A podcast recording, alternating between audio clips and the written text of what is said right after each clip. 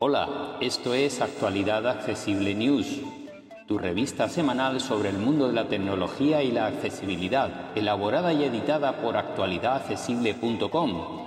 Yo soy J. Almagro y empezamos.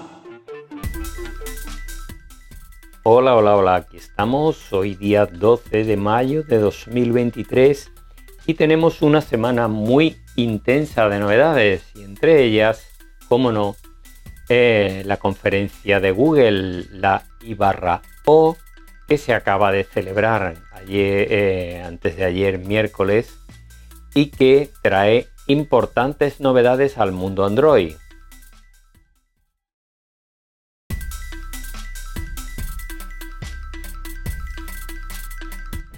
Google ha presentado eh, dos nuevos teléfonos, una tablet y eh, Android 14 que aunque ya lleva algún tiempo en la primera beta, ahora acaba de salir la segunda con bastante pocas novedades, dicho sea de paso, con optimizaciones y preparación para el uso en tabletas sobre todo. Pero vamos con los teléfonos que ha presentado Google. El primero de ellos es el Google 7A, que eh, viene a completar la gama Pixel 7 por la parte baja.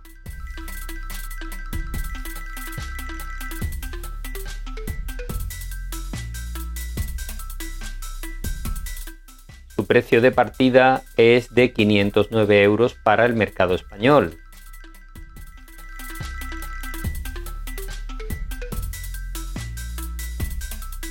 Su pantalla es de 6,1 pulgadas y 90 Hz. Utiliza el procesador Google Tensor G2 acompañado de 8 GB de RAM.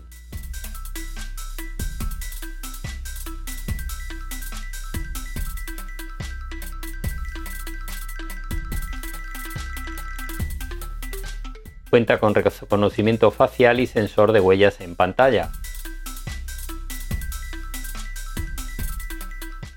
Su carga es de 18 vatios, no demasiado rápida, y la, em, la carga por inducción de 7,5 vatios.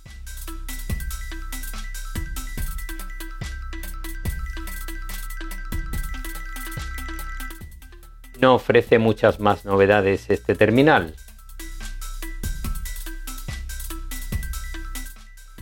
La otra gran novedad en cuanto a telefonía de Google, es, el Pixel Fold, que es un teléfono plegable cuya principal virtud es su delgadez, que se queda en 6 milímetros cuando está abierto y en 12 milímetros cuando está plegado. Cuenta con una pantalla interior de 7,6 pulgadas cuando lo abres y una interior de 5,8, en ambos casos de tipo OLED y con 120 Hz.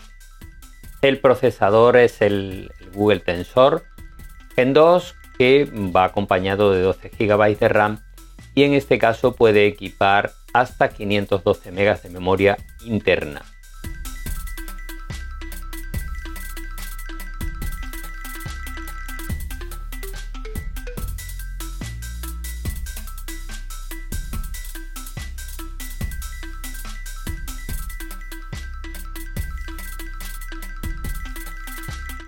Cuenta con tres cámaras traseras y eh, dos para selfies, una frontal exterior y otra interior, ambas de poca resolución, 8 y 9 megapíxeles respectivamente. Sin embargo, las traseras sí que prometen y parecen ser un equipo fotográfico bastante solvente al que aplica mucha inteligencia artificial Google.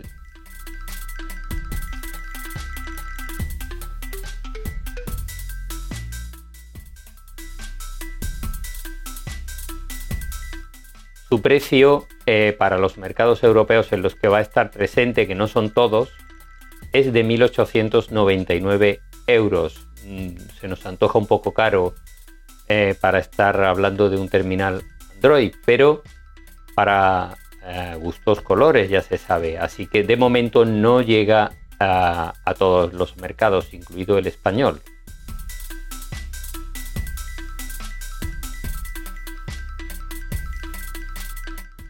Otra novedad de Google es la Pixel Tablet, es una tablet de la que ya hablamos en su momento, pero que ahora ya es una realidad, que por cierto tampoco va a llegar al mercado español y que eh, su precio parte de 679 euros. Estamos hablando de una tablet de 11 pulgadas LCD y que eh, cuenta con, unas cámaras de 8 megapíxeles frontal y trasera, muy muy básicas, y eh, procesador, el tensor propietario de Google, el G2 de segunda generación, acompañado de 8 GB de RAM y 128 GB de memoria interna.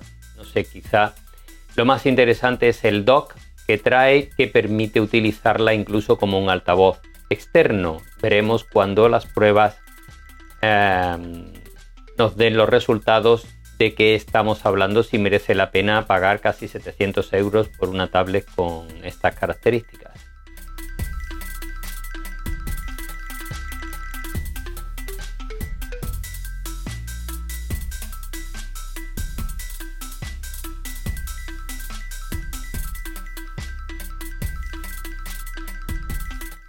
Vamos con más novedades, en este caso de la mano de Realme que ha presentado dos nuevos terminales.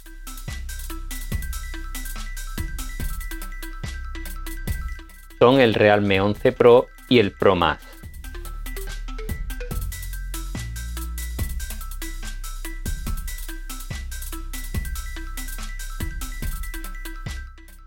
Son muy muy similares realmente y eh, vamos a comentar las pequeñas diferencias. La pantalla es de 6,7 pulgadas y 120 Hz en ambos modelos.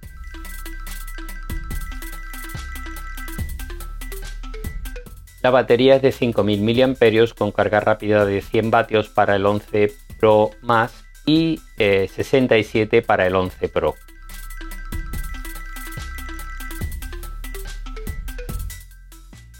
Las cámaras son triple en ambos casos, pero en el 11 Pro cuenta con una principal de 200 megapíxeles, mientras que en el 11 Pro se queda en 100 megapíxeles.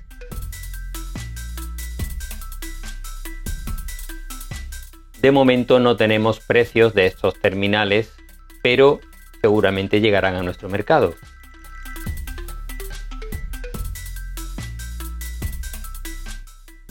Otra marca que ha presentado novedades esta semana ha sido Poco, que ha presentado dos nuevos terminales en la gama F5.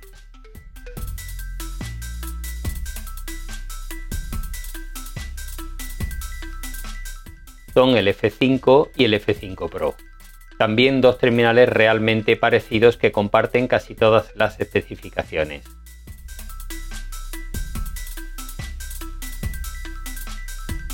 La pantalla es de tipo AMOLED con 6,67 pulgadas y 120 Hz en ambos.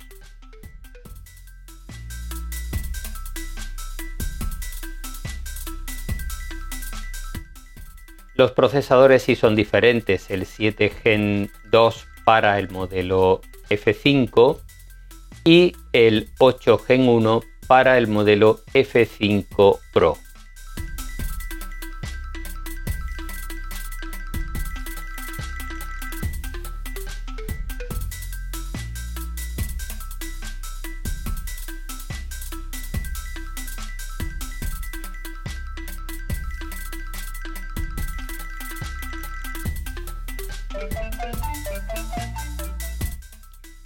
En ambos casos pueden equipar 8 o 12 GB de memoria RAM y 256 o 512 GB internos.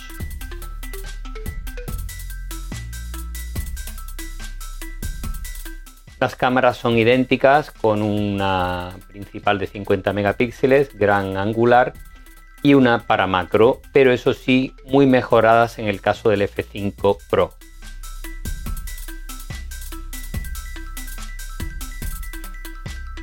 Los precios parten de 449 euros para el modelo F5 y 549 para el F5 Pro.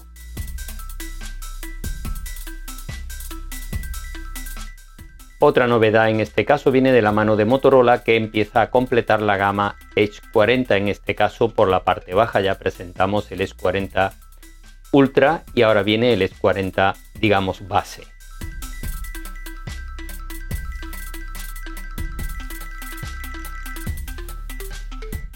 Su precio parte de 599 euros.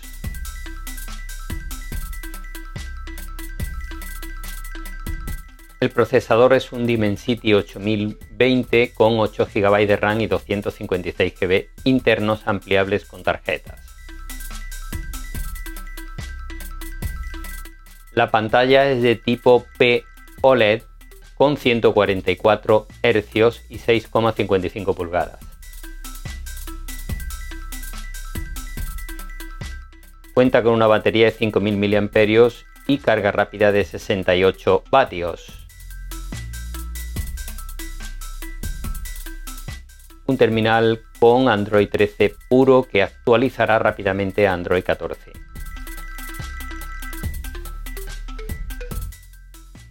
Vamos con otra novedad, en este caso de la mano de Sony. Ha presentado un nuevo Xperia, en este caso el 1V, cuya principal virtud es las cámaras que trae que son de grandísima calidad.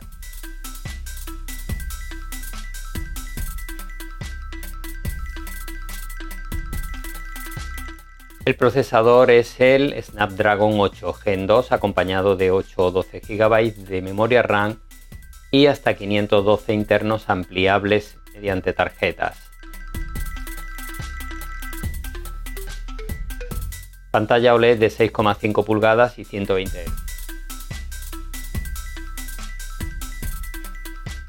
Cuenta con una triple cámara trasera que incorpora un super gran angular y un magnífico telefoto. Cuenta con una batería de 5000 mAh con carga rápida de 30 vatios y carga inalámbrica de 7 vatios. Se pone a la venta de momento en Estados Unidos por 1.300 dólares. Veremos cuando llegue a nuestro mercado.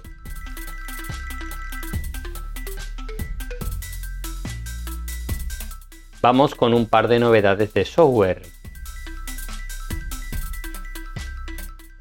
La primera viene de la mano de Apple y es que ya ha salido la versión RC, eh, que es la previa a la versión definitiva de iOS 16.5 y iPadOS 16 así que la semana que viene habrá actualización para todo el mundo. Importante, esta actualización corrige errores, aporta eh, cuestiones de seguridad y trae en realidad pocas novedades, pero sí que hay una que puede interesarnos y es que ahora le podemos pedir a Siri que grabe nuestra pantalla y lo hará sin más. Así que si tenéis la necesidad de grabar pantalla en cualquier momento podéis pedírselo a Siri o que deje de hacerlo si está grabando. Así que eh, si además tenéis eh, Apple News, podréis eh, encontrar una nueva pestaña destinada a deportes donde podréis poner vuestros equipos favoritos para recibir información detallada de estos.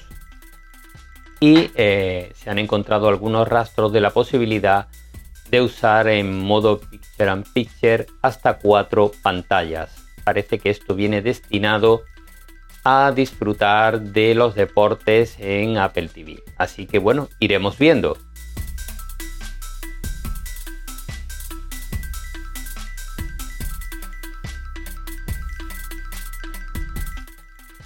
Otra que ha actualizado recientemente la aplicación y que nos van a ir llegando todas las novedades es Twitter. Ahora los mensajes directos entre usuarios están encriptados de tal manera que nadie podrá acceder a ellos. Esta es una de las novedades, pero además podremos hacer llamadas y videollamadas. Cada vez se parecen más las redes sociales entre sí. No sé dónde vamos a llegar, señor Elon Musk. Veremos a ver si todo esto llega gratuitamente o si queremos disfrutar de estas cosas tendremos que pagar. Vamos ahora con otras pruebas, tutoriales y noticias publicadas en otros medios digitales que nos han parecido interesantes y vamos a comenzar con pruebas de terminales.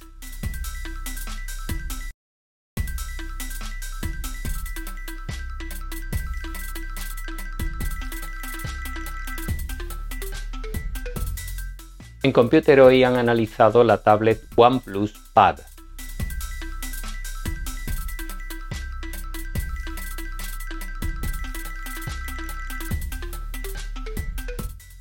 en Sataka han analizado dos recién llegados, el Google Pixel séptima generación y el Poco F5 Pro.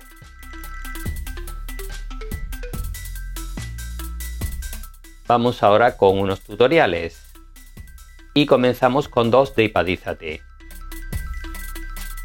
En uno nos muestran cómo personalizar el fondo y el color del teclado en dispositivos iPad o iPhone. Y en el otro nos muestran cómo proteger cualquier aplicación con Face ID o Touch ID en nuestro iPhone o iPad. Ahora tenemos dos tutoriales más de Computer UI. En el primero nos muestran cómo eliminar la publicidad de la bandeja de entrada en Gmail en dispositivos Android. Y en el segundo nos dan los códigos internos de Gmail para encontrar un mensaje que nos ha desaparecido, que no somos capaces de encontrar. Este es artículo interesante.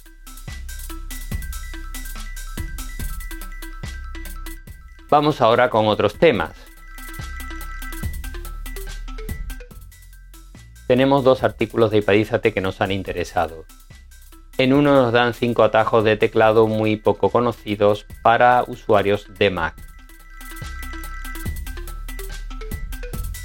Y en el segundo nos recomiendan 7 utilidades para los AirTag de Apple, así que si somos usuarios de estos dispositivos, aquí nos ofrecen 7 posibilidades de uso. Y nada más por esta semana. Como siempre, muchas gracias a todas y todos por seguirnos. Podréis ampliar toda la información y ver los enlaces en detalle a todas estas noticias en www.actualidadaccesible.com. Un abrazo y hasta la semana que viene. Para más información, visita nuestra página web www.actualidadaccesible.com o búscanos en plataformas de podcast y en YouTube. Somos Actualidad Accesible.